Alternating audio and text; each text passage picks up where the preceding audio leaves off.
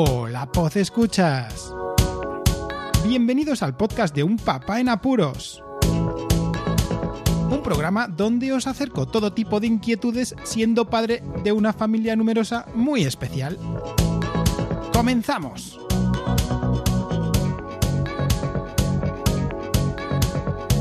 Todos, bienvenidos a este episodio 231 en un verano aquí en León que está siendo para mí de los más agradables de casi toda mi vida. Os adelanto que de aquí a unos episodios puede que vuelva a aquellas épocas en las que utilizaba mi micrófono de corbata porque creo que va a ser más sencillo mm, sacar algo de tiempo todos los lunes o los domingos para poder grabar este podcast ahora que estamos en vacaciones y que voy a volver a viajar con la familia.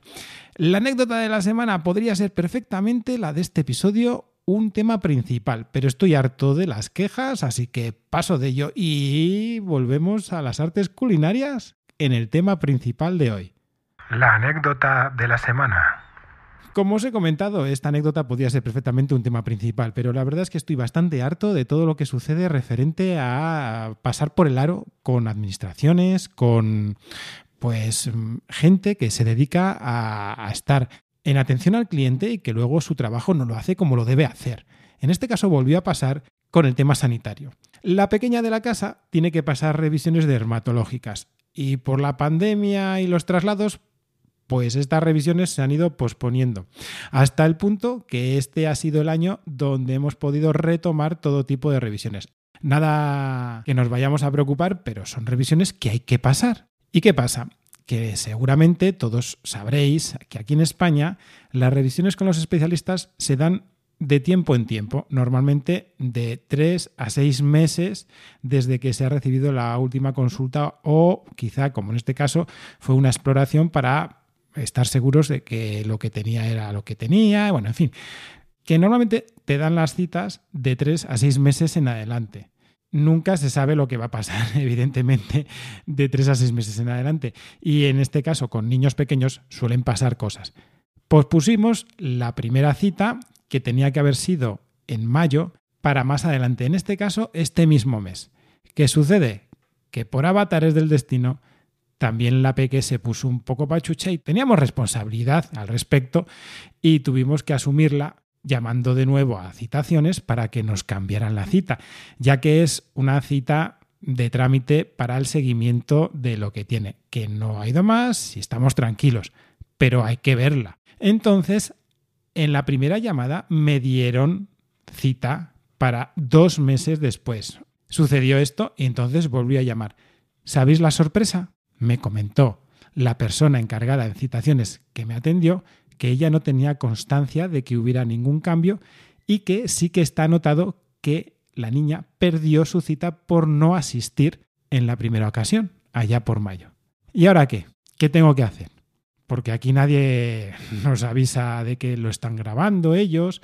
Yo tengo la llamada de cuándo fue el día y a la hora de quién podría ser el profesional dedicado, la profesional, a tomar nota de ese cambio de la cita. Como veis, pasamos por el aro. En este caso no pasa nada porque hay que volver a médico de cabecera, a que vuelva a pedir cita como si partiéramos de cero para este especialista y que pasen los meses. Pero ¿y si es algo más importante? ¿Qué culpa tenemos nosotros, los usuarios de este sistema sanitario, que un profesional que tan solo tiene que dedicarse a cambiar la cita, que te verifica por teléfono cuándo es la cita, que supuestamente lo ve en pantalla y que no es así, que no hizo su trabajo. Pasando por el aro, y menos mal que no son temas demasiado problemáticos. Vayamos con el tema principal de hoy. Una de las cosas básicas que se hace en la cocina es hervir el arroz, cocer el arroz. Toda la vida hemos pasado de generación en generación la forma de hervir el arroz aquí en España, que siempre es parecida. Se trata de tomar una medida de arroz y añadir dos de agua. En muchos casos, tres para que cueza en condiciones y que el arroz no se quede durito. Luego, dependiendo del tipo de arroz y de otras recetas que se haga con arroz medio cocido, como por ejemplo las paellas o arroces caldosos o a lo mejor eh, risotos, bueno, en fin, otro tipo de recetas, eh, la técnica es distinta. Pero en el caso de hervir un buen tazón de arroz, la cosa estaba clara y siempre hemos pasado, como os he comentado, de generación en generación esa receta de una parte de arroz, dos de agua o tres. Además, todos los paquetes de arroz tienen sus instrucciones por si acaso no nos han pasado esa receta mágica para que la sigamos, ¿no? Eso es lo que hemos hecho casi todos los días, casi todas las veces aquí en casa, pudiendo no estar más pendiente del fuego, eh, seguir el tiempo, bueno, el tiempo también, ¿no? Añades las partes y luego al final, pues eh, dependiendo del tipo de arroz, tiene que estar más o menos tiempo cociendo. De ahí que también a veces se añade un poquito más de agua si se ve que está un poco más duro. Pero estás pendiente de esa cocción del arroz. Podéis llamarme moñas o boomer o todo lo que queráis, pero gracias a las redes sociales cuqué el ojo con un consejo que tenían dado allí en una de estas redes sociales sobre cómo hacían el arroz los orientales y que se reían de nosotros porque nosotros lo hacemos mal. Parecerá una tontería, pero os aseguro que el cocer el arroz es una de las cosas más útiles que, se pueden hacer en la cocina y que comemos en la semana igual dos veces. Y yo que hago mucho deporte es uno de los alimentos que sí que tiro mucho de él por los buenos hidratos de carbono que me aporta. Entonces, eh, paquetes de arroz se gastan y siempre los hemos hecho de la misma forma. ¿Que ¿Cuál es la forma oriental? Tomad papel y lápiz que va a ser muy sencillita, ¿vale? Con las manos en la masa. En primer lugar, lo que hay que hacer es lavar el arroz. En la misma olla donde vayamos a cocer el arroz, vierte el arroz que se quiera, la medida que se quiera, para las personas que se quieran, y se pasa una, dos o tres veces, dependiendo del arroz y de dónde provenga, para que se quede el agua lo menos turbia posible. Siempre se va a quedar algo turbia, pero vamos, que te das cuenta que ya está limpio el arroz. Con dos, tres veces que se lave, suficiente. Y ahora el punto clave. Se va a echar agua, en este caso fría, porque yo lo he hecho con fría, hasta un punto determinado, teniendo la cazuela donde se va a echar el arroz con el arroz más o menos extendido, ¿no? En la parte de abajo, así meneamos un poco la cazuela para que se extienda por toda la superficie y vamos echando agua, vamos echando agua hasta que la altura del agua que sobrepase el arroz sea la medida justa de nuestra primera falange del dedo índice.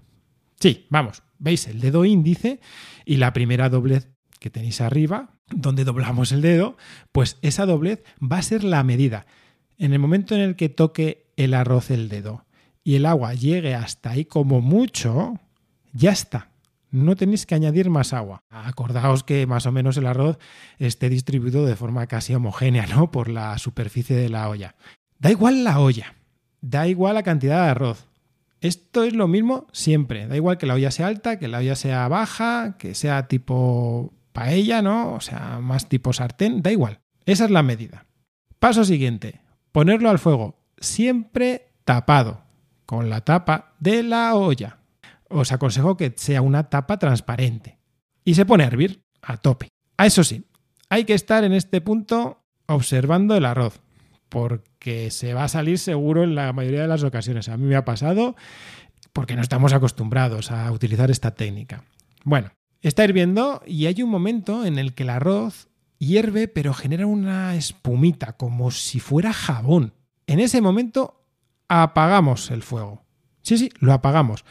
Si tenéis placas de inducción, vamos, tipo vitrocerámica, la de inducción parece ser que puede ser mejor porque esta técnica se ha utilizado con fuego de toda la vida, el fuego fuego, lo que aquí utilizamos con gas, con llama, vamos. Entonces, las de inducción y las de llama seguirían la receta que he visto yo. En mi caso, yo como era un poco desconfiado y siempre quiero que el arroz quede bastante más hecho que menos pasado, pues dejaba incluso que empezase a hervir y justo en ese punto apagaba, pero claro, mi vitrocerámica no es de inducción, es normal, entonces mantiene el calor.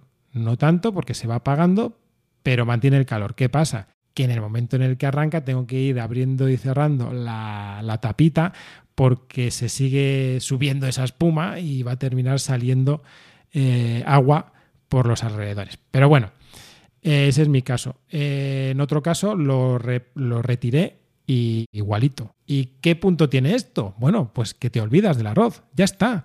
O sea, lo tienes que poner a hervir, como os he comentado, ver que llega a ebullir con esas espumitas que parecen jabón y lo retiras del fuego y se acabó. Y lo dejas ahí el rato que esté. Yo lo hago, por ejemplo, rápido por la mañana, entonces me pongo a preparar el arroz y cuando está así, pum, lo retiro y me voy. Y no tengo que estar pendiente de tiempos ni que se tenga que volver a echar un poco de agua. Lo he hecho tres veces con dos tipos de arroz distintos, uno largo y uno redondo. Tampoco de marcas que os vaya a decir, marcas blancas, vamos. Y me ha funcionado a la perfección. Así que esta es la receta de cómo hervir correctamente el arroz al estilo oriental y que nosotros aquí en Occidente, o por lo menos las recetas que siempre nos han pasado, son completamente distintas y relativamente más problemáticas a la hora de tener un arroz perfecto para el consumo.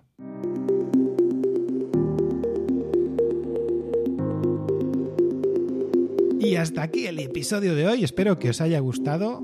Como siempre os animo a entrar en el grupo de Telegram, sé que no hay casi gente, pero es lógico, porque lo tengo ahí a modo de canal para tener eh, todo mucho más clasificado. Si tenéis alguna duda, ahí os voy a contestar al instante porque es un grupo de mensajería.